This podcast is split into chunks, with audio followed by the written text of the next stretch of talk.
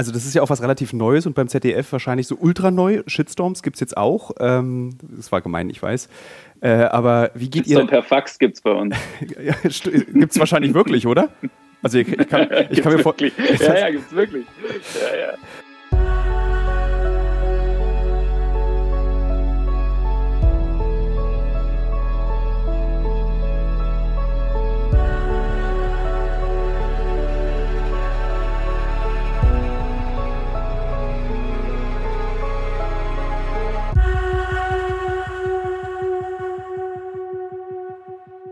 Hi Tilo. Hallo Warte, hier ist Tilo. Ich pegel dich sofort mit dem, was du sagst. Also herzlich willkommen erstmal und schön, dass du Zeit gefunden hast, mit mir zu sprechen.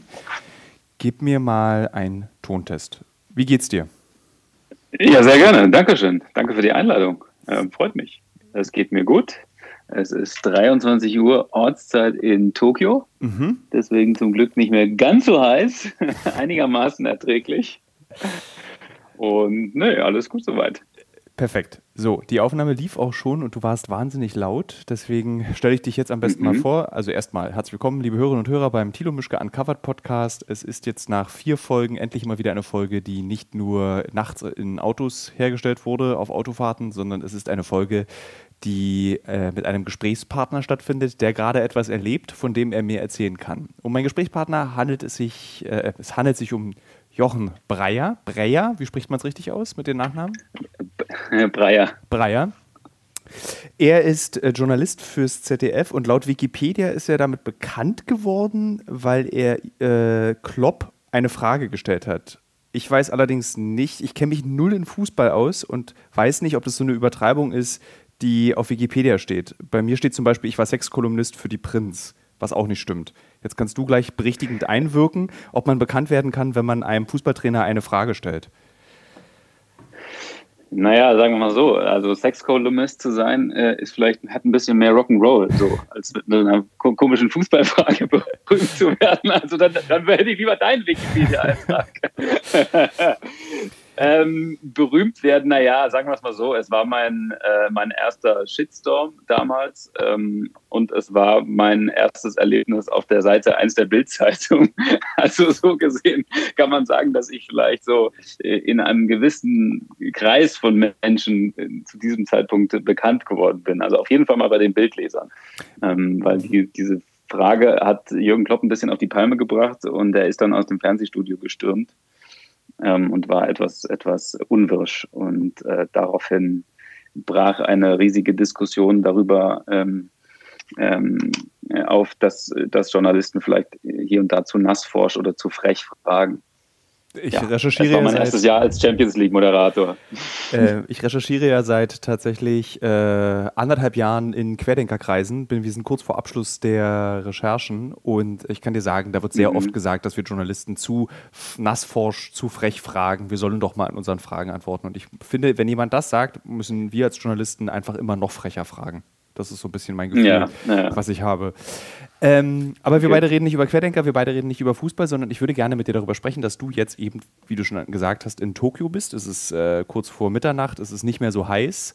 Und ähm, zwei Gründe, warum ich mit dir sprechen wollte, ist Grund eins, ich bin wahnsinnig äh, sehnsüchtig, was meine Lieblingsstadt auf der Welt Tokio betrifft. Deswegen bist du jetzt einfach mein verlängerter Arm in Tokio. Und Grund Nummer zwei ist, ähm, ich habe ganz viele Fragen zu, wie eigentlich die Olympiade funktioniert, wie das ist, wie man als Journalist dort anreist. Äh, und mhm. lass mich gleich die erste Frage stellen. Wie machen Sportjournalisten oder Journalisten das eigentlich, dass sie sich in jeder, gefühlt jeder Sportart auskennen?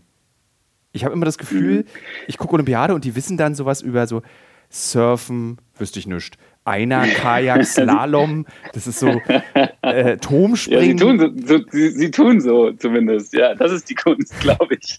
Aber weil du gerade gesagt hast, wir müssen frech und nassforsch sein, darf ich dich gleich mal korrigieren. Mhm. Es, äh, Olympi Olympiade ist der falsche Begriff. Also Olympiade beschreibt den Zeitraum zwischen zwei Olympischen Spielen. Also Olympiade beschreibt vier Jahre, diesen Zeitraum zwischen den letzten Spielen und den jetzigen Spielen. In diesem Fall waren es fünf Jahre. Also das sind die Olympischen Spiele, das, sagen immer mal wieder manche Leute falsch. Ich glaube fast ähm, jeder außer Sportjournalisten. Ja, ist auch überhaupt nicht wild. Ist auch nicht über, überhaupt nicht wild. Habe mich nur gefreut, dass ich was gefunden habe, um gleich mal frech zu sein. Finde ich aber gut, Nein, ihr habt was ähm, gelernt. Nein, also äh, Sportjournalisten wissen natürlich nicht alles und ähm, deswegen hat man Spezialdisziplinen und Spezialsportarten. Also wir sind ja mit einem riesen Team bei diesen Olympischen Spielen im Einsatz, mit einem riesen Reporter-Team auch, sodass nicht einer sich beim Dressurreiten, beim Kanufahren und bei Rhönrad auskennen muss, äh, sondern dass jeder Reporter so ein, zwei Kernsportarten hat, mit denen er sich beschäftigt, die er dann auch quasi tagtäglich verfolgt, auch in den nationalen Ligen und eben nicht nur alle vier, fünf Jahre bei Olympia, sodass diejenigen sich dann schon gut auskennen. Also gerade unser Dressurreporter beispielsweise, Gerd Hermann, mit dem habe ich schon viele Diskussionen gehabt. Ich, ich bin jetzt kein äh, Reitsport-Fan, muss ich, muss ich dazu sagen. Mhm. Aber was der alles weiß und mit welcher Hingabe und Leidenschaft der Dressurwettbewerbe kommentiert. Das löst bei mir echt Bewunderung aus. Ich, da, ich gucke tatsächlich äh, die Olympischen Spiele sehr gerne. Also ich gucke gar keine Sportübertragungsspiele, keine Sportvideospiele, aber die Olympischen Spiele begeistern mich tatsächlich immer, weil so dieser Sportsgeist irgendwie spürbar ist. Bei mhm. Dressurreiten bin ich allerdings raus. So irgendwie, äh, das ist so, für mich ist das so, ich sage mhm. sag jetzt, es ist ein ganz subjektiver Eindruck, liebe Hörerinnen und Hörer, seid bitte nicht beleidigt, wenn ihr große Dressurreiter-Fans seid, aber für mich ist es immer so ein bisschen so, wie so ähm, FDP-Wähler haben eine Sportart gefunden und äh, stöckeln so, also diese, was diese Pferde machen, das wirkt auf mich immer sehr, also mir tut es im Herzen weh. Also das ist so, mhm. ein Pferd bewegt sich so nicht. Das ist so wie Roboter. Wenn man Roboter sieht, die sich wie Menschen bewegen, kriegt man ja auch so ein unangenehmes Gefühl der darf sich nicht so wie Menschen mhm. bewegen. Und wenn man aber ein tanzendes Pferd sieht, wird mir immer so ein bisschen anders. Das ist einfach so, deswegen kann ich das nicht gucken. Ich weiß, dass das eine sehr besondere Sportart ist. Und ich finde es tatsächlich auch logistisch faszinierend, diese eine Million Euro Pferde da nach Tokio zu schleppen. Aber so, da, wird, da muss ich wegschalten bei, bei Dressurreiten. Aber mhm. was, was sind die Diskussionen, die du hattest mit dem, ich glaube, das ist ja sogar auch eine der beliebtesten deutschen Kategorien in, bei den Olympischen Spielen und die sind ja auch, die Deutschen sind ja auch unfassbar erfolgreich, glaube ich. Seit 100 Jahren gewinnen die ja, Goldmedaillen ja, und genau. so. Ne? Ja. Äh, ja, genau, deswegen darf man natürlich als Deutscher auch nichts dagegen haben, weil die ähm, immer zuverlässigerweise für zwei oder drei Goldmedaillen gut sind bei Olympischen Spielen, was im Medaillenspiegel dann schon mal hilft. Also die Kanuten und die Dressurreiter sind ja das, was bei den Olympischen Spielen im Winter die Bob- und Rodler sind, ne? mhm. die auch immer garantiert irgendwie drei oder vier Goldmedaillen beisteuern. Und ähm, also meine Diskussion mit Gerd Hermann bezieht sich auch meistens darum, dass ich finde, dass ähm, ein, eine Sportart, die nur ein ganz kleiner Teil der Bevölkerung überhaupt ausüben kann, so wie du es gesagt hast, geht in dieselbe Richtung, weil man eben ähm, im Zweifel reiche Eltern haben muss oder reiche Gönner haben muss im Hintergrund, die einem dann sponsoren, die einem ein, ein Pferd kaufen oder zumindest die Reitstunden finanzieren. Das ist halt irgendwie zumindest mal kein Volkssport, sagen wir es mal so. Ja, so wie zum und, Beispiel Fechten ähm, hier in Berlin. Du, jeder zweite ist Fechter und jeder dritte ist äh, Diskuswerfer. Ja, ist nee, das so? Nein, ist das wirklich so? Nein, nein, also ich meine, die haben ja so. echt ein Nachwuchsproblem. aber ich glaube, aber fechten kann man zumindest, oder? Also ich fechte an ist nicht so teuer, wenn man nee, machen ich, möchte. Also man, dürf, könnte, man könnte zumindest, sagen wir mal so. Es muss ja kein Volkssport sein, aber es muss zumindest die Möglichkeit geben, dass ja, man Zutritt erhält, wenn man denn Bock drauf hätte. Ich komme ja aus einer ähm, äh, ostdeutschen äh, Proletarierfamilie und war auch tatsächlich vier Jahre Fechter. Ohne Adelstitel, ohne Burschenschaft. also man kann durchaus fechten. Fechten ist ein Sport, der. Und warum nicht länger? Weil warum dann, bist du jetzt nicht hier bei den Olympischen Spielen? Äh, weil das war, dann war irgendwann die Schule vorbei und dann habe ich das noch ein Jahr weitergemacht und dann begann irgendwie so Studieren und Alkohol trinken und Zigaretten rauchen. Das fand ich dann doch spannender als hm. Fechten. Obwohl ich Fechten wirklich okay, ähm, als sehr tolle Sportart und, und, und finde. So, okay, und, und so begann eine Entwicklung, die dann als Sexkolumnist endet. In der Prinz, genau. genau. Aber deswegen gucke ich tatsächlich bis heute auch gerne bei den Olympischen Spielen fechten und kann, das ist dann eine der Sportarten, mhm. wo ich mhm. auch so richtig mitfiebern kann, weil ich einfach weiß, was für ein physiologischer und psychologischer Kampf ein Fechtturnier ist. Das ist einfach krass, mhm. was da in einem Fechter vorgeht. Was sind denn deine Sportarten, auf die du dich jetzt konzentrierst bei, der, bei den Olympischen Spielen? Ich mache hier vor allem ähm, Handball. Also mhm. ich bin vor allem bei den deutschen Handballspielen vor Ort und mache da die Interviews. Und ähm, mein Handball ist jetzt keine Sportart, die ähm, die Olympia so besonders macht, sagen wir es mal so. Ich finde Olympische Spiele deswegen so, so schön, weil eben Randsportarten, die wir gerade besprochen haben, im Fokus stehen und plötzlich auch vom Millionenpublikum auftauchen. Bei Handball ist es so, dass die ja bei der Europameisterschaft und, und bei der Weltmeisterschaft ohnehin auch ein sehr großes Publikum haben, was ich toll finde. Und ähm, bei den Olympischen Spielen dann logischerweise auch im Fokus stehen. Aber dieses olympische Flair finde ich eben so besonders, dass eben auch, keine Ahnung, dann so wie heute äh, alle plötzlich Tischtennis gucken, zwei, drei Millionen. Oder irgendwie beim Kanuslalom irgendwie mitfiebern. Das finde ich total geil irgendwie. Also deswegen mag ich diese Olympischen Spiele, dass da äh, Sportlerinnen und Sportler äh, plötzlich auch so eine Bühne bekommen, wie jetzt heute ähm, eine junge Judoka beispielsweise aus Ravensburg, die kein Mensch kannte und dann ähm, gewinnt sie plötzlich den Kampf um Bronze und bricht in Tränen aus und ganz Deutschland freut sich irgendwie mit ihr. Das finde ich so toll, weil ich meine, mhm. wir Sportreporter, Sportjournalisten sind natürlich sehr, sehr viel im Fußball unterwegs, logischerweise. Ähm, es ist nun mal so, wenn man in Deutschland äh, Sportjournalismus betreibt, dass 80, 90 Prozent dessen dann Fußballberichterstattung ist. Was auch cool ist, ich mag Fußball und ich mag auch die Typen im Fußball, aber es ist schon was anderes, bei den, bei den Olympischen Spielen zu sein, weil man das Gefühl hat, man hat noch mit, ja, klingt jetzt blöd, aber mit echten Menschen zu tun. Also so Menschen wie du und ich, gerade mit so einer Judoka oder mit einem Kanuslalomfahrer, mit denen spricht man halt ganz normal.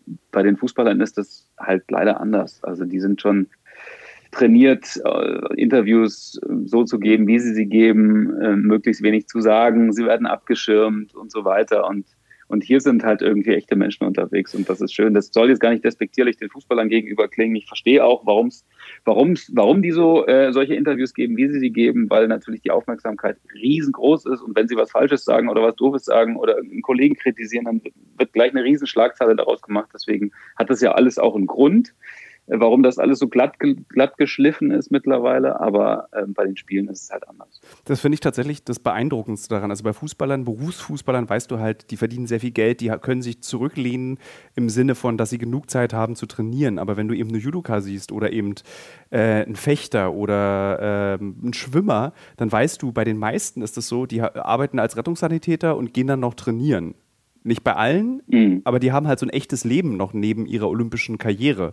Und das finde ich so faszinierend, diese, mhm. diese Ausdauer. Also, weil ich nicht nur leidenschaftlicher Fechter war, ich bin jetzt aber leidenschaftlicher Schwimmer. Und wenn ich mir so vorstelle, was, mhm. was die durchmachen müssen, damit die dann auf der Olympiade mhm. ähm, zeigen, auf den, bei den Olympischen Spielen zeigen, was sie können.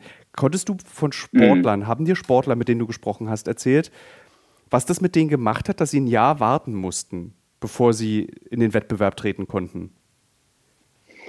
Ja, das war schon für viele sehr schwierig, muss man sagen. Also die meisten haben das begrüßt, dass die Olympischen Spiele damals verschoben wurden. Ähm, manche äh, haben sogar die Absage gefordert, was mich gewundert hat, weil sie ja an den Olympischen Spielen schon auch hängen. Aber die, aber die meisten wollten unbedingt, dass, äh, dass diese Spiele wiederholt werden. Und da sind wir ja schon, schon bei, der, bei der großen Diskussion. Ist das eigentlich richtig? Ist das eine gute Idee? Ein solches Weltsportfest auszurichten in Zeiten einer Pandemie, ist es natürlich eigentlich nicht, wenn wir ehrlich sind. Es ist eigentlich, es läuft allem zuwider, was diese Pandemie ausmacht, weil ein solches Sportfest natürlich darauf basiert, dass man sich trifft, dass die ganze Welt sich trifft in einer Stadt, zusammenkommt, gemeinsam ein Fest feiert und das passiert ja hier natürlich nicht. Also die, die olympische Stimmung ist nicht da, das olympische Flair ist hier nicht da. Und trotzdem muss man aber auch die Perspektive, finde ich, der Sportler betrachten, die eben, wie du sagst, jahrelang trainieren, wirklich wenig verdienen. Also die allermeisten von denen verdienen ja wirklich sehr, sehr wenig für das, was sie tun. Trainieren im Zweifel mehr als die Fußballer, glaube ich, geben bestimmt genauso viel Herzblut da rein ähm, und haben dann hier, sagen wir mal, ein kleines Fenster äh, ein, ein kleines Fenster, wo sie der, sich der Weltöffentlichkeit mal zeigen können, wo sie auch mal ihre Sponsoren zeigen können, ähm, ein, ein, ein, ja, so, so ein paar Minuten Ruhm, würde ich mal sagen. Und deswegen habe ich das schon, finde ich das schon wichtig, in dieser Diskussion auch an die Sportlerinnen und Sportler äh, zu denken, für die das halt ein Lebenstraum ist hier und die dann jetzt fünf Jahre, wirklich fünf Jahre trainiert haben, um hier im Zweifel einen Wettkampf zu haben. Und äh, da, an solchen Tagen wie heute tut mir dann zum Beispiel so ein, so ein Oliver Zeitler leid, der Ruderer, der als Goldfavorit heute ins Rennen gegangen ist und im Halbfinale ausscheidet, weil, einfach weil er einen schlechten Tag hatte. Ähm, trainiert fünf Jahre und weil er einen schlechten Tag hatte, ist dann das, ja, der, der Wettkampf seines Lebens futsch. Und das ist schon, das sind schon, ja, Dramen. Ähm, wie machst du dich davon eigentlich frei, ähm, dass du so als Journalist, du musst ja da auch so eine gewisse, äh, sag mal, Neutralität wahren. Und gerade wird ja, ich habe heute gerade noch einen Artikel gelesen zur Vorbereitung dieses Gesprächs, ähm, man wirft jetzt den Journalisten oft vor, dass sie entweder zu emotional sind oder zu negativ sind. Wie findet man da eigentlich die Mitte in der Berichterstattung? Mir ist es nicht aufgefallen beim Gucken. Ich fand es sehr ausgewogen. Mhm. Ich fand eher seltsam, wie äh, die über was für Bilder gewählt wurden. Also ich habe gestern vorgestern Nacht, glaube ich, geguckt, äh, Tontauben schießen, auch großartig. Ich wusste nicht, dass man da auch mit, ja. nicht, dass man da mitfiebern kann, weil das, das Besondere an der Übertragung von Tontauben schießen war, du hast nichts gesehen.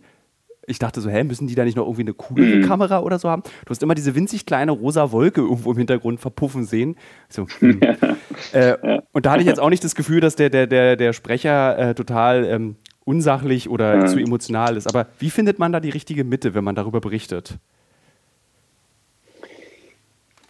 Ja, das ist letztlich eine Gefühlsentscheidung. Also ich meine, wir haben natürlich die Aufgabe, das zu berichten, was ist. Und wenn eine Leistung schlecht ist, dann müssen wir sagen, dass sie schlecht ist. Und wenn sie gut ist, dann dürfen wir uns aber auch sehr da, da, da, dafür freuen, darüber freuen und, und auch mitfiebern. Ich glaube, da muss einfach ähm, ein gesundes Maß finden. Also jetzt mal Beispiel Fußball. Da darf man natürlich nicht komplett parteiisch sein für die, für die deutsche Nationalmannschaft. Man darf kein Fan am Mikro sein. Ich finde das total übertrieben. Man darf sich aber trotzdem auch als deutscher Reporter freuen, wenn die deutsche Mannschaft gut spielt und weiterkommt. Also jetzt bei dem Spiel Deutschland-England im Achtelfinale dieser Europameisterschaft wurde dem Kommentator Florian Nass von der ARD beispielsweise vorgeworfen, dass da viel zu parteiisch gewesen sei, also viel zu sehr für Deutschland, dass er das deutsche Spiel zu gut gesehen habe. Sowas kann man dann natürlich diskutieren, ob man jetzt irgendwie eine rosarote Brille aufhat. Ich habe aber das Gefühl, dass die große Mehrzahl von den Sportreportern das eigentlich genau richtig macht.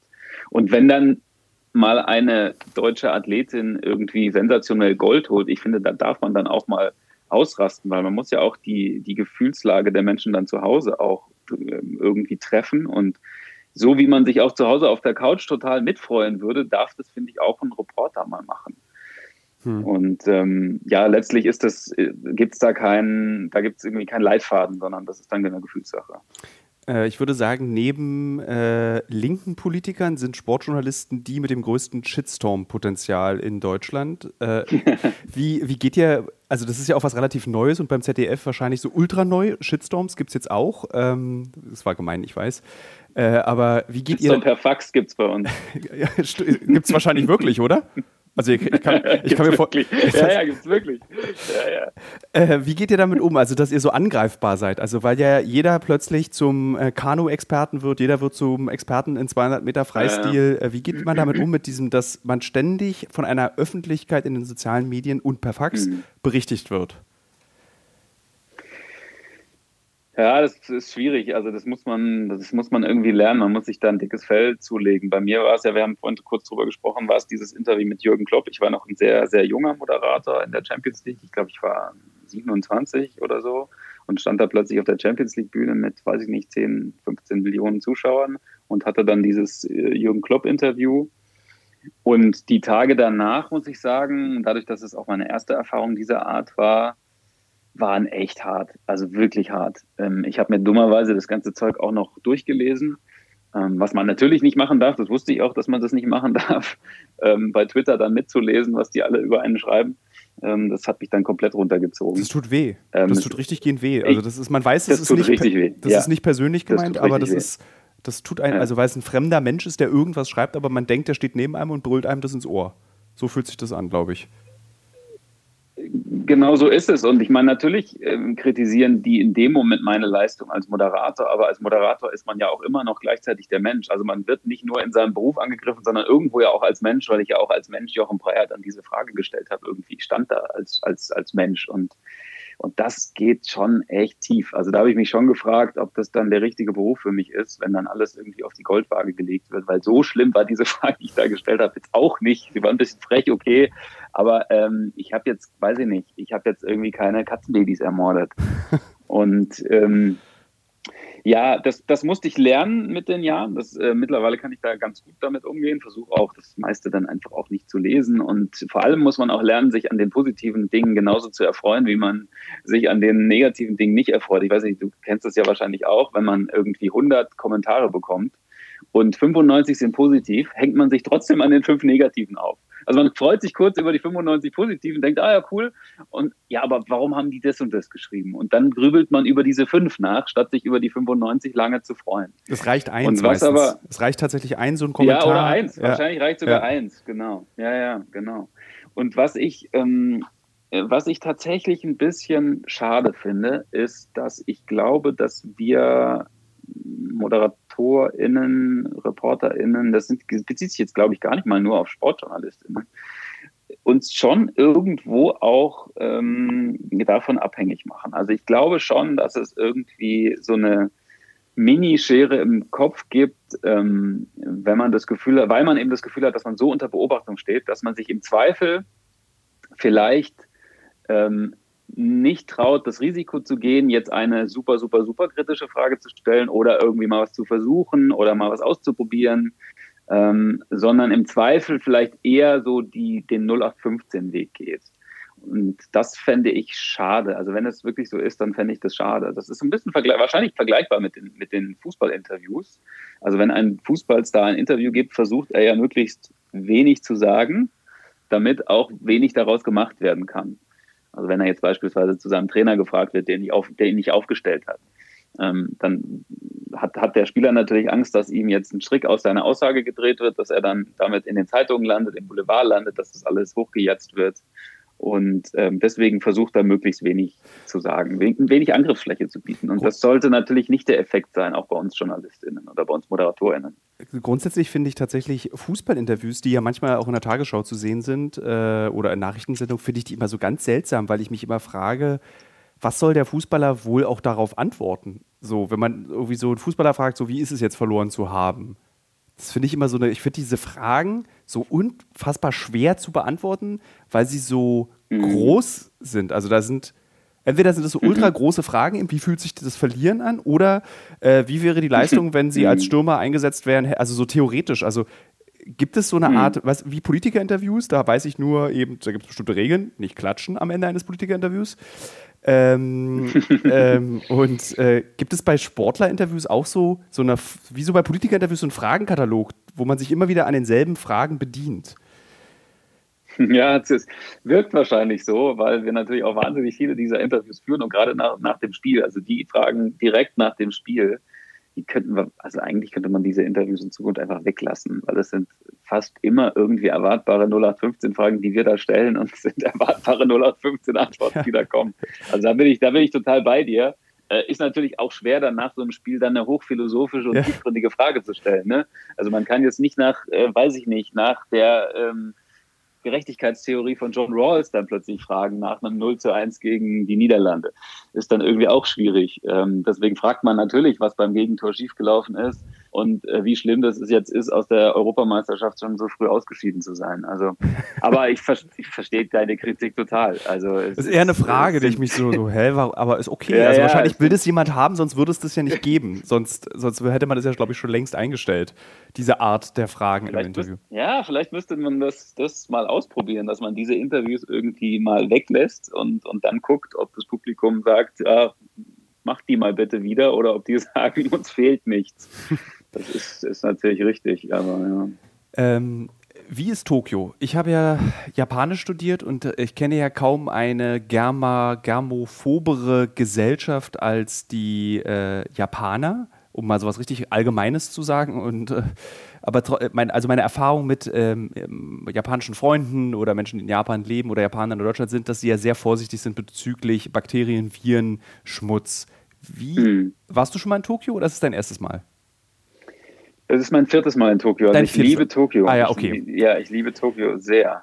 Dann kennst du Tokio im Normalzustand, der ja für die meisten mhm. Erstbesucher mhm. auch schon einen Ausnahmezustand darstellt. Und du kennst Tokio mhm. jetzt. Was ist dir aufgefallen? Was ist der größte Unterschied zwischen einem Vorpandemie-Tokio und einem pa Tokio während der Olympischen Spiele und einer Pandemie? Die leeren Straßen. Sind die echt leer, ja? Also das habe ich, ja, die sind wirklich leer. Es ist wirklich unglaublich. Also wir fahren vom Medienzentrum, das ist in der Tokyo Bay, fahren wir nach Shibuya ins Yoyogi National Stadium, ähm, was, was dir was sagen wird. Dieses, ja. Diese äh, lustige Schildkrötenhalle, die direkt unter dem Yoyogi Park da ist, ähm, fahren wir 20 Minuten. Und ich glaube, zu normalen Zeiten wird das wahrscheinlich zwei Stunden dauern. Ähm, was ist noch sehr anders? Es ist sehr anders, dass die Restaurants um 8 zumachen, weil ähm, du weißt, Tokio ist ja eine, eine, eine Essensstadt ähm, und da geht das Leben dann erst richtig los und die Bars sind voll und ähm, überall wird gegessen und, und genossen. Und ähm, durch diesen Notstand, der jetzt hier ausgerufen wurde, darf kein Alkohol ausgeschenkt werden. Also das ist die größte Katastrophe ganzen, wahrscheinlich für die meisten Japaner. Das ist natürlich für die, für die Sportreporter die größte Katastrophe. ähm, und ansonsten ist ehrlich gesagt, so was die Stimmung in der Stadt angeht, ähm, kann ich gar nicht so viel leider berichten, weil ich ja gar nicht in die Stadt gehen darf. Also ich bin ja hier in einer Quasi-Quarantäne, also in einer Hygieneblase. Ich darf mich nur zwischen Hotel, dem Medienzentrum und den Sportstätten bewegen, in für uns vorgesehene Shuttlebussen. Und ich darf jetzt nicht in ein Taxi steigen, ich darf nicht die U-Bahn äh, benutzen, ich darf jetzt auch nicht einfach in die Stadt gehen und mir eine Nudelsuppe kaufen oder, oder mir Sushi holen.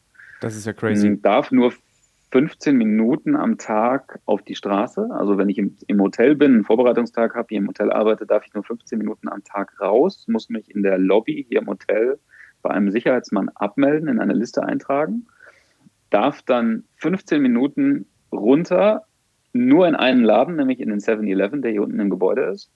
Und muss dann 15 Minuten später wieder beim Sicherheitsmann sein, um mich wieder in die Liste einzutragen, dass ich jetzt zurück bin. Was passiert, wenn du dich nicht daran hältst? Das habe ich ehrlich gesagt noch nicht ausprobiert, aber uns wird angedroht, dass man uns dann die Akkreditierung entzieht. Und was ich das Krasseste finde, ist, dass wir uns eine App runterladen mussten auf unser Handy dass wir GPS getrackt werden. Das heißt, wenn wir jetzt einfach in die Stadt gehen würden, dann würde das offenbar auffallen. Also zumindest wurde es uns angedroht, dass man uns dann überwacht und dass man uns dann die Akkreditierung entzieht.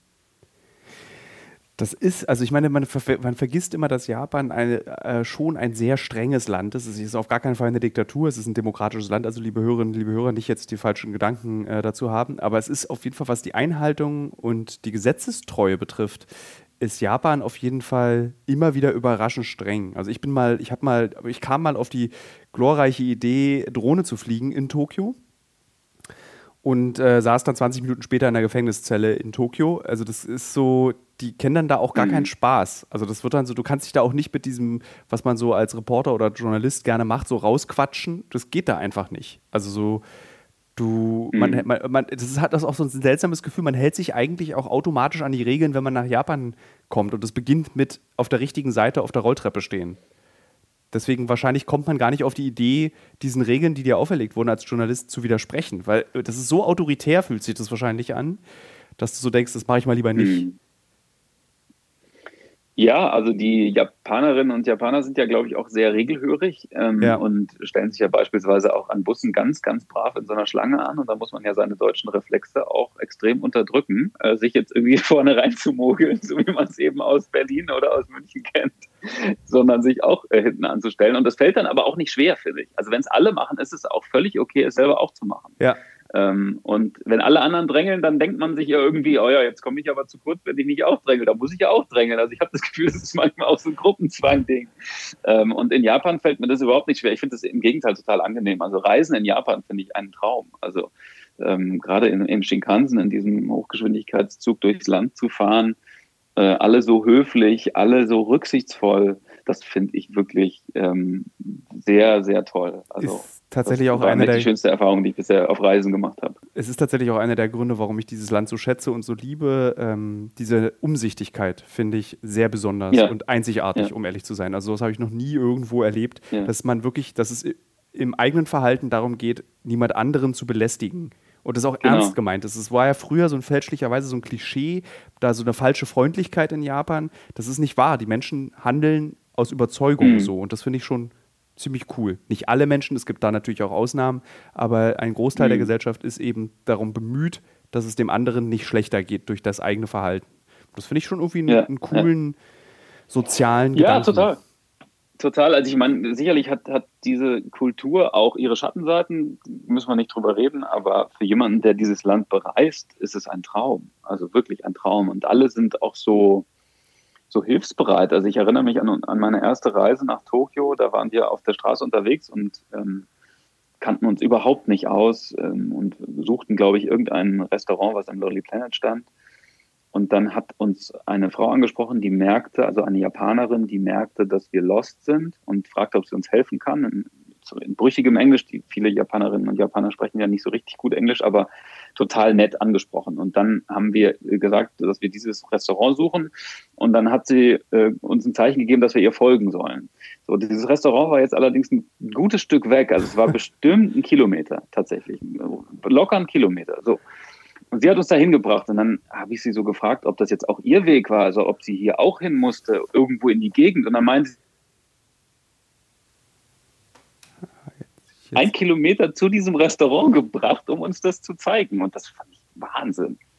Ja, das ist so, ja, das ist so, das, das beschreibt, das ist eine gute Geschichte, um zu beschreiben, wie es sich anfühlt, in Japan zu sein. Man ist total lost, sehr oft, bei, besonders bei der ersten Reise. Mhm. Aber sehr viele Japaner und Japanerinnen sind trotzdem hilfsbereit. Und ganz wichtig, liebe Hörerinnen und Hörer, wenn diese Pandemie vorbei ist und ihr nach Japan fahrt und davon ausgeht, dass die Menschen kein Englisch sprechen, viele sprechen tatsächlich kein Englisch, aber sie verstehen es gut.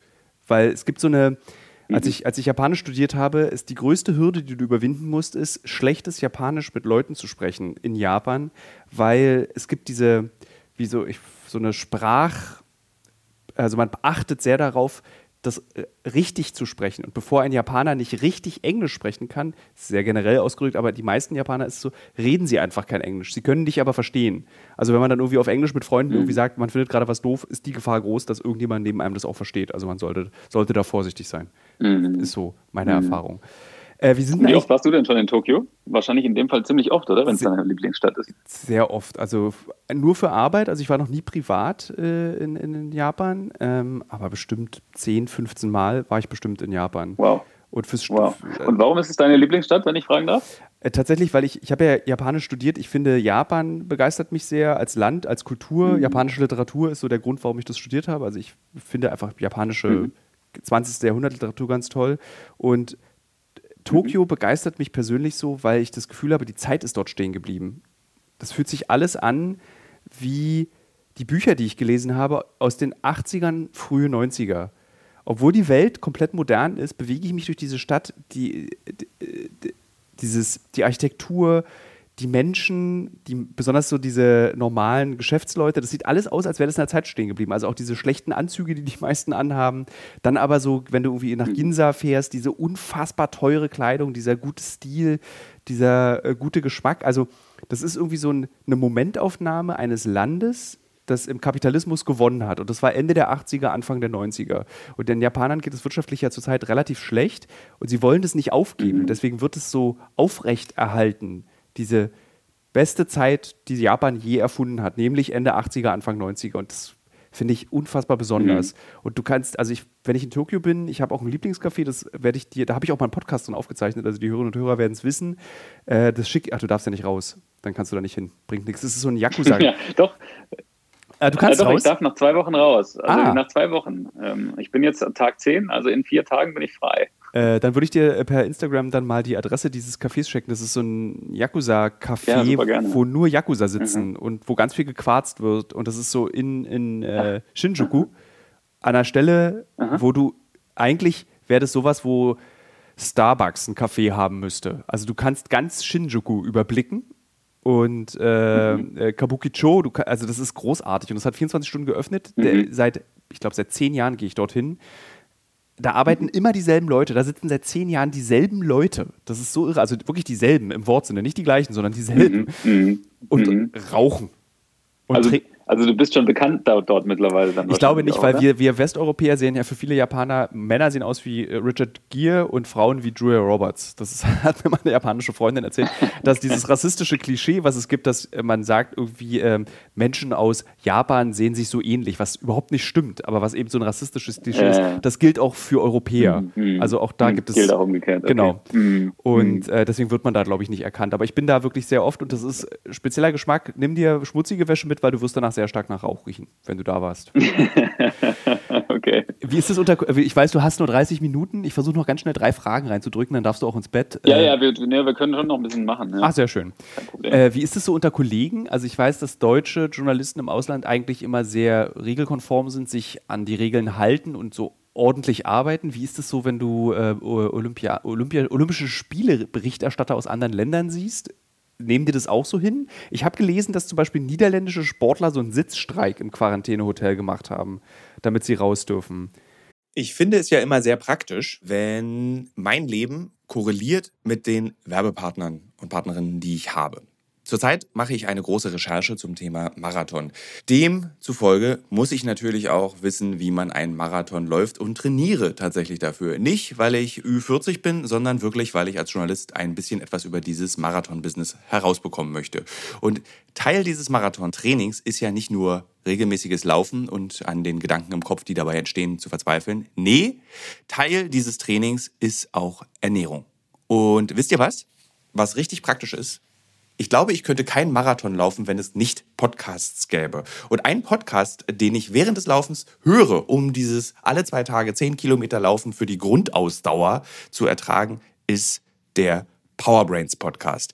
Powerbrains, das Sporternährungsquiz, powered by Powerbar ist ein Podcast, in dem es um Ernährung geht, aber nicht langweilig, sondern da werden Fragen geklärt, wie ob Magnesium zum Beispiel gegen Muskelkrämpfe hilft.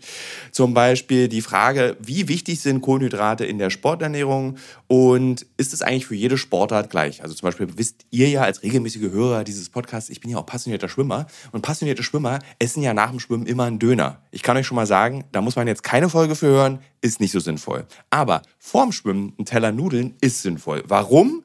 Das beantwortet eben der Power Brains Podcast. Können da zum Beispiel auch eine Frage, die mich auch schon beschäftigt hat. Können zu viele Proteine der Niere schaden? Und welcher Profi feiert seinen Sporterfolg mit Beefy und Bier von der Tankstelle? Alles Fragen, die für Sportler und Sportlerinnen wichtig sind. Das Gute an diesem Podcast ist, der ist nicht langweilig. Der ist eben äh, wissenschaftlich, aber auch gleichzeitig ein spannender Mix aus Quizshow zum Mitraten. Dazu gibt es Interviews, Anekdoten und sehr aufschlussreiche Wissensvermittlung mit Host Danny Herzog. Bis zum 14.03. gab es folgende Gäste. Der Ironman-Gewinner und Triathlet Sebastian Kienle, Legende Joey Kelly, TikTok-Fitnessstar Joe Wünsche und andere Gäste aus der Staffel sind René Adler, Otto Bulletproof, Jonas Deichmann, Imke Salander, Maren Schiller, die ich im Übrigen auch für die Recherche treffe, und viele mehr. Jeden zweiten Donnerstag erscheint eine Folge und ihr könnt es auch als Videopodcast gucken auf dem Powerbar YouTube-Kanal. Ja, ich würde sagen, wenn ich es beim Laufen höre, könnt ihr es auch beim Laufen hören oder wenn ihr die Innenseite eines Backofen reinigt oder wenn ihr Staubsaugt oder wenn ihr ähm, lange Pendelstrecken mit der U-Bahn habt, Straßenbahn oder im Auto. Egal. Es ist ein guter Weg, um die Zeit zu vertreiben. Es ist ein guter Weg, etwas über den eigenen Körper zu lernen. Ja, also dieses Quarantänehotel ist wirklich Wahnsinn. Das ist aber auch nochmal was so Besonderes. Also da haben, haben sich die Deutschen auch aufgelehnt. Ich war da ähm, vorgestern. Da sitzt ja auch ein deutscher Radsportler drin, Simon Geschke. Und dieses Quarantänehotel ist unglaublich. Also ähm, erstmal gab es keine Informationen, keine öffentlich zugänglichen Informationen vom Internationalen Olympischen Komitee oder von den Veranstaltern was es damit auf sich hat, wo das genau ist, wie das aussieht, wie viele Sportler da im Moment untergebracht sind und so weiter. Also ich musste den Simon Geschke anschreiben und ihn fragen, ob er mir mal einen Standort schicken kann, damit ich wusste, wo dieses Hotel eigentlich ist. Und dann sind die ja da komplett äh, eingesperrt. Also klar, sie sind in, in Isolation. Das, da hat das nun mal so ein bisschen, bringt es mit sich, dass sie eingesperrt sind, aber die können nicht mal das Fenster aufmachen, die können keine Wäsche waschen. Ähm, sie können gar nicht ins, nach draußen mal gehen, nicht, nicht mal eine Stunde irgendwie auf die Terrasse, sie haben keinen Balkon. Ähm, sie kriegen nur Reis und Sojasauce zu essen. Ähm, jeden Morgen um sieben gibt es eine Ansage durch die Lautsprecher in ihrem Zimmer, dass sie doch jetzt bitte ihre Temperatur messen sollen. Ähm, obwohl sie ja auch den ganzen Tag nichts zu tun haben. Sie könnten ja die Temperatur auch um neun messen. Ähm, ja. Und dann müssen sie ihr, äh, zweimal am Tag müssen sie dann ihr Essen in der Lobby holen. Da läuft dann klassische Musik, ansonsten ist niemand zu sehen. Also ziemlich gespenstisch, meinte Simon Geschke. Und dann gehen sie wieder zurück aufs Zimmer und ähm, haben sozusagen die ganze Zeit auch keine Frischluft und kriegen auch keine Informationen. Also fast so ein bisschen Kafkaesk, dass sie auch gar nicht wissen, wann sie da jetzt genau auch raus dürfen. Weil äh, das, sind, so ein, das sind hm. alles Fälle, die also eine Infektion, äh, bei der eine Infektion genau, nachgewiesen genau, wurde. Genau, das ja. genau. Also Quarantänehotel, also alle, die infiziert sind, positiv getestet werden, kommen in dieses Hotel. Und wir sind da mit unserem Kamerateam äh, angekommen. Also ich darf ja noch nicht auf die Straße, aber ich durfte dann im Van warten, während mein Kamerateam das gedreht hat oder dieses Hotel von außen gedreht hat. Und dann kamen äh, japanische Mitarbeiter dieses Hotels raus ähm, und sagten, no picture, also no filming, dass wir das Hotel nicht filmen dürfen. Und habe ich gefragt, warum dürfen wir denn das Hotel nicht filmen? Ja, äh, sie hätte Ansage von ihrem Chef bekommen, wenn Medien kommen, sollen sie sagen, man darf das nicht filmen. Was ich natürlich überhaupt nicht verstanden habe, weil dieses Quarantänehotel ist ja Teil des Hygienekonzepts letztlich hier bei diesen Olympischen Spielen. Also warum die Olympischen Spiele überhaupt stattfinden können, weil es dieses Hygienekonzept gibt. Ja. Ähm, weil man damit versucht, eben ein Superspreading-Event zu verhindern. Und dieses Hotel ist ja nun mal Teil dieses Konzepts, weil es war ja klar, dass es auch Athleten gibt, die positiv getestet werden und die dann in so ein Hotel kommen müssen. Aber dieses Hotel ist sehr alt, sehr runtergekommen, sehr kleine Zimmer und ich frage mich, warum man dann nicht für die Sportler sich ein Hotel rausgesucht hat, was ein bisschen angenehmer ist, wenn man da zehn Tage auf einem Zimmer verbringen muss. Ich habe mir diesen also, Beitrag. Also, sag mal so, die, die IOC-Funktionäre wohnen bestimmt besser. Wahrscheinlich nur ein bisschen besser. Ich habe mir diesen Beitrag, den du da äh, produziert hast, angesehen und tatsächlich war ich entsetzt. Äh, das ist wirklich, also die Kategorie der, ich dachte, so ein Hotelzimmer gibt es gar nicht mehr. Das ist, glaube ich, das letzte Mal saniert 2006 oder so. Also es ist wirklich ein sehr räufeliges äh, Hotel, in das man gesteckt wurde. Ja. Also wenn man, ich meine, wenn man auch bedenkt, dass die, also es ist auch ganz schön herz- und gedankenlos, wenn man bedenkt, dass man Sportler, die sich infiziert haben, in so ein Hotel steckt. Ich meine, die ja. sind ja dann sowieso ja. schon total dep deprimiert, wenn nicht sogar depressiv, weil sie A, nicht an diesem Wettbewerb teilnehmen können, B, möglicherweise durch genau. die Krankheit ihre gesamte sportliche Leistung aufs Spiel setzen und C sitzen sie dann noch so auf vier Quadratmeter mit so einer zigarettengelben Toilette, wie ich das dann gesehen habe bei dir im Film. Also das muss ganz ja. furchtbar für die sein. Also auch für die, seelisch, die seelische Belastung. Das muss ganz grausam sein. Ja, ja, also und ähm, die, die, die Fernsehgelder spülen hier Milliarden in die Kasse des, Kassen des IOC und ich meine, das ist natürlich irgendwo auch polemisch, aber die IOC-Funktionäre wohnen hier im besten Hotel am Platz, also im Fünf-Sterne-Hotel mhm. für diese drei Wochen. Ich will nicht wissen, was das kostet. Also da hätte man sich für die Sportler, die infiziert sind, so wie du sagst, in dieser Extremsituation schon auch ein bisschen angenehmeres Umfeld schaffen können. Und ähm, genau, die Niederländer haben dann einen Sitzstreik organisiert, damit sie zumindest mal 15 Minuten das Fenster aufmachen dürfen. Jetzt dürfen sie 15 Minuten am Tag das Fenster aufmachen. Ähm, das ist bizarr. Mehr auch nicht. Wenn man das hört, das, das ist wirklich ist bizarr. wirklich bizarr. Ich habe den Simon Geschke gefragt, warum er eigentlich glaubt, dass man die Fenster nicht öffnen darf. Dann hat er gesagt, naja, vielleicht würde man sich darunter stürzen, weil das Hotel halt ist, wie es ist. vielleicht ist da sogar was dran. Er hat übrigens, das habe ich heute, das, das hat er mir heute noch geschrieben, er hat übrigens beim Essen kriegt er kein Messer. Kein Scherz, er kriegt nur einen Löffel. Also es ist wirklich wie im Gefängnis, damit sich niemand umbringt, äh, gibt man ihm nicht mal ein Plastikmesser zum Essen. Das ist also das ist äh, äh, erschreckend, insbesondere weil man sich offensichtlich dann äh, in der Organisation dieses Hygienehotels, äh, des Quarantänehotels, diese Überlegungen schon gemacht hat. Also man wusste, oh oh, wenn wir die hier reinstecken, dann werden die ganz schön traurig. Wir geben denen mal nichts mit und sie, wahrscheinlich dürfen sie auch äh, keine Gürtel mit dabei haben und keine Krawatten auf dem Zimmer. Also das ist auf jeden Fall äh, genau, genau. hart. Und keine Bettlaken, aus denen kann man sich ja, glaube ich, auch sowas basteln. Ja.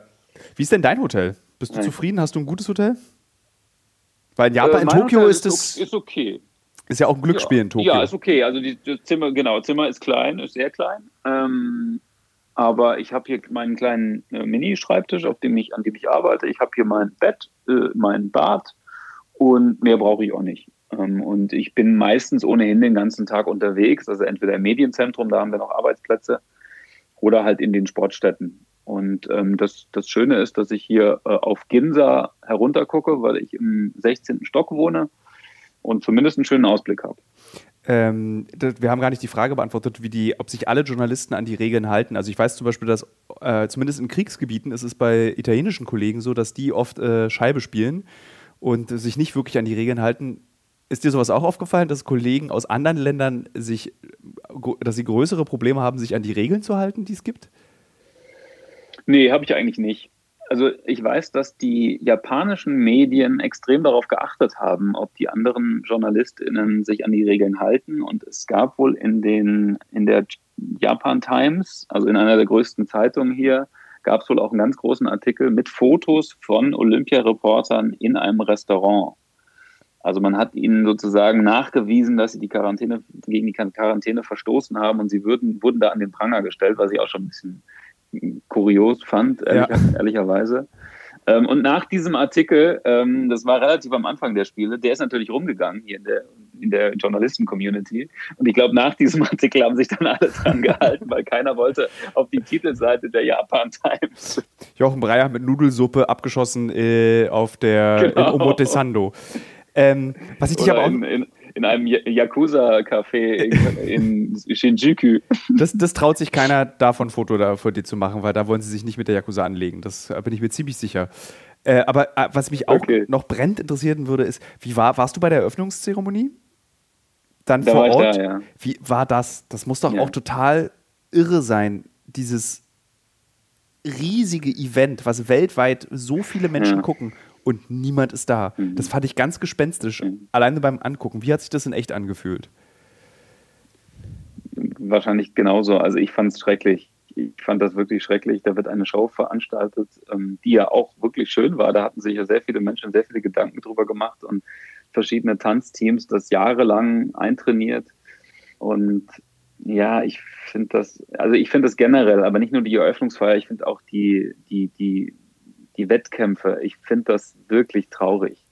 Weil es lebt einfach davon, dass da Stimmung ist, dass den SportlerInnen dann zugejubelt wird, dass äh, jemand, der da gerade seinen größten sportlichen Moment erlebt äh, und zu Boden geht und in Tränen ausbricht, dass der auch irgendwie bejubelt wird. Das, ist, das, ist, das gehört doch dazu. Oder dass es ein Handballspiel gibt wie Deutschland-Frankreich, was ein echter Kracher ist ähm, gerade bei Olympischen Spielen, das ist auch immer ein Handball-Krimi und das fühlt sich an wie ein Trainingsspiel. Und also dieses olympische Flair ist halt überhaupt nicht da, wirklich überhaupt nicht da. Es sind sterile Spiele, kann man sagen. Es ist Bürokratie, es wird durchgeführt, es wird sozusagen protokolliert, okay, du hast gewonnen, du bist Zweiter, du bist Dritter. Aber äh, so erinnerungswürdige Momente, was so die Atmosphäre angeht, ähm, ist es nicht. Nehmen die Sportler das auch so wahr? Also, oder sagen die, das ist so, ich meine, so als ja. die ersten Talkshows waren, Markus Lanz hat gesagt, ohne Publikum ist eigentlich besser. Bei Sportlern ist es nicht so. Mm. Die wollen eigentlich ein Publikum. Nee. Ja, also die, die brauchen das Publikum. Alle Sportler, mit denen ich gesprochen habe, die, die sagen, dass sie es auch todtraurig finden, aber dass es nun mal so ist. Ich habe mit einem äh, Sportler gesprochen, mit dem Max Hartung, der Fechter ist, der sagte, ähm, selbstironisch wie er ist, naja, beim Fechten sind wir es gewohnt, dass es kaum Zuschauer gibt, deswegen war es jetzt auch nicht so anders. Ähm, also ich glaube, bei, bei Fechtwettbewerben ist jetzt auch nicht immer ausverkauft bei den Olympischen Spielen. Aber so ein bisschen Stimmung ist ja dann natürlich trotzdem. Und das macht natürlich schon auch dieses olympische Flair aus, logischerweise. Und ähm, ja, so fühlt es sich halt irgendwie auch an wie, wie im Training. Ja. Und das ist natürlich schon was anderes. Es ja. sieht auch so aus. Also ich kann mich erinnern, es gab, äh, ich weiß nicht, welche Sportart, ich glaube, es war Turmspringen, Damen, irgendwie 10 Meter. Und da hat irgendjemand, da müssen so vier Leute im Publikum gesessen haben. Und die haben so, so, so eben Geräusche der Bewunderung oder des Schrecks. Und die hast du als Zuschauer in Deutschland mitgehört. Und das hat wirklich mhm. auch die, also das war dann die Sportart, wo du Menschen gehört hast, wie sie reagieren auf die sportliche Leistung. Und das hat es wirklich auch aufgewertet. Mhm. So, diese ganzen anderen Sachen waren mhm. so komplett still. Also Bogenschießen, komplett still. Nichts gehört. Und so, das ist ja, Bogenschießen ist ja auch total spannend eigentlich. Ähm, mhm. Aber wenn es in so einer ja, ganz. Und, und es, es, muss auch nicht mal ausverkauft sein. Ich finde, das hat man auch beim Fußball gemerkt, dass so ein Viertelstadion schon echt einen Riesenunterschied macht. Einen Riesenunterschied ja. macht. Ähm, also ob es null sind oder, weiß ich nicht, 10.000, ähm, dann müsste auch gar keine 60.000 sein. Ähm, aber es ist einfach wirklich was anderes. Ähm, deswegen hat ja auch das IOC hier bis zum letzten Tag darum gekämpft, dass die japanischen Behörden doch noch Zuschauer zulassen. Am Anfang hieß es ja, oh, okay, 10.000 lassen wir zu, dann hieß es 5.000 lassen wir zu. Also auch natürlich nur Japanerinnen und Japaner, keine ausländischen Gäste. Und am Ende wurde es ihnen dann doch zu heiß und der Hintergrund ist, dass diese ähm, Wettkämpfe dann mit, mit Reisen verbunden gewesen wären. Also es wären nicht nur Tokyota gewesen, die, die dann in diese Sportstätten gegangen wären, sondern die Tickets wurden ja im ganzen Land verkauft. Und die Behörden hatten halt Angst, dass dann Japanerinnen und Japaner aus dem Norden, aus dem Süden, aus dem Westen hier nach Tokio reisen und, sich dann hier anstecken und das Virus ins Land tragen. Und äh, ja, die Sorge kann man ja, kann man ja verstehen. Also ähm, es ist nun mal die größte Angst hier in der Bevölkerung, dass, dass dieses Event zum Superspreading-Event äh, wird. Deswegen waren ja, glaube ich, auch in Umfragen zumindest 80 Prozent der Japanerinnen am Ende dagegen, gegen diese Spiele. Ja. Was ich auch ganz schön viel fand, dafür, dass sie sich auch so darauf gefreut hatten. Aber man muss es verstehen, die haben natürlich jetzt nichts von diesen Spielen. Ne? Also sie sind also zwar in ihrem Land, ja. aber sie sind irgendwie auch nicht in ihrem Land, weil sie ja auch nur vorm Fernseher das Ganze ähm, betrachten können. Und das ist, da ist natürlich, glaube ich, auch eine, eine, riesengroße Enttäuschung im Spiel. Das ist, ich glaube, Olympische Spiele sind ja auch für Tourismus total wichtig. Und Japan hat in den letzten fünf Jahren ja angefangen, mhm. sich für die westliche Welt zu öffnen, was den Tourismus betrifft. Also auch mal ähm, ähm, Schilder in englischer Sprache anzubringen und zu sagen, ihr seid herzlich willkommen, auch wenn ihr Tattoos habt. Äh, das ist ja passiert und diese Olympiade sollte ja der große. Aber nicht in die Onsen gehen. Nicht in die Onsen, ja. ähm, und diese Olympischen Spiele waren ja wirklich genutzt, wurden ja genutzt, ähm, um so eine Wende auch in der ähm, doch zu großen Teilen recht xenophoben Gesellschaft zu erzeugen, also die sich zu öffnen. Mhm. Es gibt so eine, eine, ganz dramatische Geschichte im Zusammenhang auch mit der Olympiade. Es wurden, es gibt zu viele alte Leute in Japan. Das weißt du wahrscheinlich alles. Ich erzähle es gerade dem Hörer und den Hörerinnen. Mhm. Und es gibt keine Leute, die in diesen 100 Millionen 7-Elevens, äh, Family Marts und Watsons arbeiten. Und deswegen wurden ganz viele indonesische und philippinische Gastarbeiter eingestellt. Und das hat zu einer massiven Anstieg an Rassismus in Japan geführt. Aber auch gleichzeitig haben diese vielen Gastarbeiter eben dazu geführt, dass die Gesellschaft sich so ein bisschen geöffnet hat, weil man merkt, okay, wir müssen mhm. auch mal über den Tellerrand gucken. Und das war eben auch die eine der großen Funktionen der Olympischen Spiele, zumindest war das der Plan, dieses Land mhm. zu öffnen und sozusagen, wir müssen mhm. mal gucken, wie der Rest der Welt, wie, mhm. wie reagieren die eigentlich auf uns? Weil wir sind ja schon mhm. anders als die meisten Länder der Welt. Und ähm, das finde ich auch so schade und ich hätte es den Japanern auch so gegönnt, diese mhm. ähm, diese Weltoffenheit einfach zu erleben, die ein olympische, mhm. die, die die Olympischen Spiele mit sich bringen. Und das ist, glaube ich, auch das ist der große Schmerz. Aber grundsätzlich habe ich immer ja. das Gefühl, dass die Zivilbevölkerung in einem mhm. Land, ich nenne es jetzt mal Zivilbevölkerung, oft gegen die Olympischen Spiele ist. Also ich kann mich erinnern, als Berlin mal sich für die Olympischen Spiele beworben hat, gehörte das eigentlich zum guten Ton eines Berliners, der ich ja bin, dagegen zu sein. Und das ist ja dann auch gescheitert, weil einfach die Berliner nicht wollten, dass die Olympischen Spiele, diese Geldverschwendung, diese Stadien, diese Veranstaltungsorte, das wollte man nicht. Und ich verstehe diesen ja, Protest. In Hamburg war das das Gleiche. In, genau, aber die, aber die Berliner sind, sind ja so konsequent, dann auch von vornherein dagegen zu sein. In Japan war man ja sehr dafür. Also als die Spiele hierher vergeben wurden, im Jahr 2013 war das, glaube ich, ist ein Riesenjubel im ganzen Land ausgebrochen. Und man war sehr stolz, dass man das geschafft hat. Und 1964 gab es ja schon mal Olympische Spiele hier und man hatte, man hatte das in bester Erinnerung. Also die Einstellung gegenüber Olympia war eigentlich sehr, sehr positiv, bis Corona kam und bis diese Spiele dann verlegt wurden. Und in Japan hat man eben letztes Jahr auch schon gesagt, eigentlich müssten wir doch die Spiele gleich zwei Jahre verlegen, weil dann können wir wenigstens sicher sein, dass, dass das Virus ähm, im Griff ist. Ja. Und das IOC, das IOC wollte wohl die Spiele unbedingt nur um ein Jahr verschieben. Und ähm, da fühlt man sich natürlich jetzt im Nachhinein auch vom IOC gewissermaßen betrogen, weil es wäre sicher die best, bessere Idee gewesen, das, äh, das ganze Ding um zwei Jahre zu verschieben, einfach nächstes Jahr zu machen und dann hätte es wahrscheinlich auch mit Zuschauern hingehauen. Es ist ja auch, man muss ja auch ehrlich sein, dass die Olympiade bis auf die Sportler äh, ist jetzt auch nicht so eine Veranstaltung, wo so eine große Publikumsenttäuschung ist. Also es geht jetzt, es ist jetzt nicht so ein typische Nena-Publikum, die dann irgendwie ausrasten, weil das Konzert abgesagt wurde wegen Corona mhm. oder weil Nena keine Lust mehr hat. Bei den Olympischen Spielen hätte ich, glaube ich, hätte man hätten die Zuschauer wahrscheinlich in Kauf genommen, wenn sie auch 2022 in äh, Tokio stattgefunden hätten. Also da hätte sich, glaube ich, keiner groß aufgeregt. Für die Sportler wäre es natürlich mhm. dann dramatisch, noch ein Jahr länger warten zu müssen. Klar. Aber, Klar. Ist, Aber halt, sie hätten zumindest ja. auch Planungssicherheit gehabt und, und in diesem Fall hat man diese Spiele ja jetzt durchgedrückt, obwohl die Zeit eigentlich es nicht zulässt, wenn man ehrlich ist. Also gerade auch die Verbreitung der Delta-Variante, das haben ja jetzt in den letzten Wochen auch sehr, sehr viele Menschen weltweit gefordert, dass die Olympischen Spiele doch noch abgesagt werden. Hätte man sie gleich um zwei Jahre verschoben, hätten die Sportler wenigstens Planungssicherheit gehabt. Mhm. Und in diesem Fall wären sie jetzt um ein Haar auch komplett abgesagt worden und wären auch nicht wiederholt worden. Also das wäre natürlich die schlechteste aller Varianten gewesen. Welche der Sportarten, die auf den Olympischen Spielen im Wettbewerb stattfinden, würdest du wählen, um darin Gold gewinnen zu können? Sag bitte nicht Handball oder Fußball. Ich möchte, dass du jetzt eine extravagante Sportart der aussuchst. Sag, was du willst natürlich, aber. ja. Handball und Fußball wäre es eh nicht, ähm, sondern das wäre dann schon irgendwas anderes. Lass mal kurz überlegen. Was in, in welcher Sportart würde ich gerne Gold gewinnen bei den Olympischen Spielen? Ja, also wenn ich es mir wirklich komplett frei aussuchen könnte, dann würde ich, glaube ich, tatsächlich den 100-Meter-Lauf nehmen. Wirklich? Ja, das ist 100 Meter Lauf ist die Königsdisziplin und ich glaube, also das ist schon, aber bitte in Zeiten, wenn nicht Pandemie ist, weil da explodiert das Stadion einfach. Also da, da gucken alle drauf. Das ist ja die das ist ja so der, der Moment der Olympischen Spiele von zwei Wochen runtergebrochen auf zehn Sekunden. Äh, und da gucken alle drauf und alle sind heiß drauf und ähm, und danach die Stadionrunde in so einem vollen Stadion, wenn man gerade zum schnellsten Mensch der Welt wurde, ich glaube, das wird Wahnsinn sein.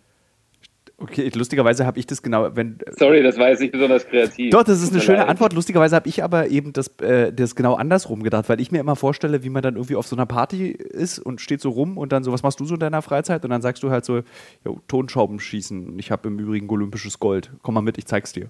So, und wenn du dann sagst, ich mache 100 Meter Lauf, komm mal mit raus alle, ich renn mal schnell 100 Meter, das ist so, aber natürlich, es geht ja 100 Meter Lauf ist auf jeden Fall besser als Na gut, wenn du, naja, gut, also wenn du 100 Meter Olympiasieger bist, dann bist du natürlich auch äh, bekannt und reich und okay, musst dir keine Sorgen mehr machen. Ich glaube, wenn man im, im Tontaubenschießen äh, Gold holt, dann hat man noch nicht unbedingt ausgesorgt. Aber das hat jetzt keine Rolle gespielt bei meiner Antwort. Äh, das fällt mir nur jetzt gerade ein. Aha, du willst also auch reich werden. Nebeneffekt. Ja.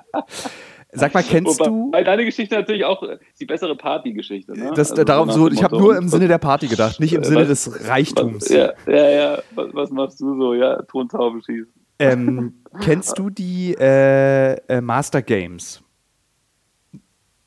Die was? Die Master Games. Sagt dir der Begriff Master Games was? Nein. Das ist die Rentner-Olympiade, die, die immer direkt, äh, die Amateur-Rentner-Olympiade, die, im, also die fast im Anschluss immer an die Olympischen Spiele stattfinden. Und sie findet äh, alle fünf Jahre statt, also äh, Quatsch, alle vier Jahre, also so wie die Olympiade. Und du kannst dann an den gleichen Disziplinen als Amateur teilnehmen. Und ähm, mhm ich habe mir vorgenommen, dort im äh, 100 Meter Freistil und äh, 400 Meter Brust, glaube ich. Fechten. Fechten nicht, dafür müsste ich dann wieder ins Training gehen, da habe ich keinen Bock drauf. Das ist in Berlin eine Dreiviertelstunde mit dem Auto, da wo man als, äh, also als 40-Jähriger fechten gehen darf, das ist mir zu weit weg.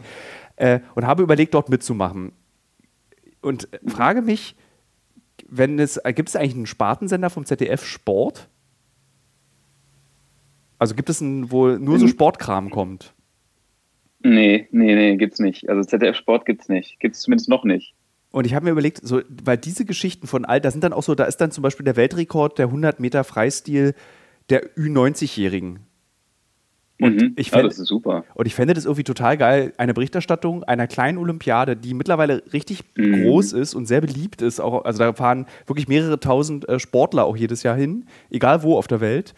Ähm, und, Ach, witzig, okay. Das wäre cool. Mhm. Und da, das würde ich auch gerne gucken. Wollte ich nur mal so als Sendetipp mhm. reingeben. Ja. Insbesondere, ja. Äh, okay. wenn, okay. Ich, wenn ich dann die 100 Meter Freistil gewinne, du, ich gebe dir sofort ein Interview. du, kannst mir, du kannst mir auch komplizierte Fragen stellen.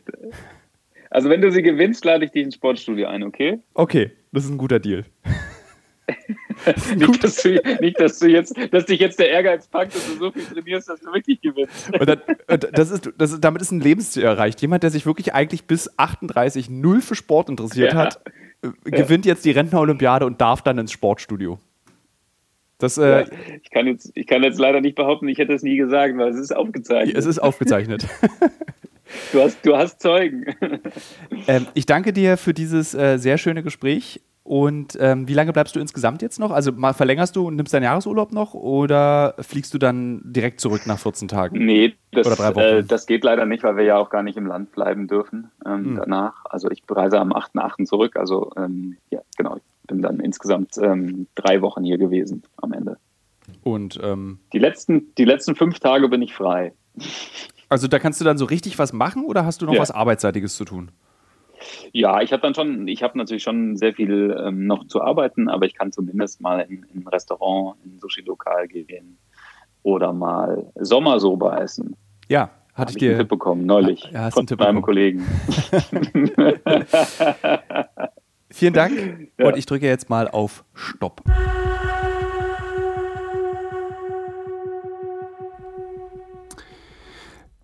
Liebe Hörerinnen, liebe Hörer.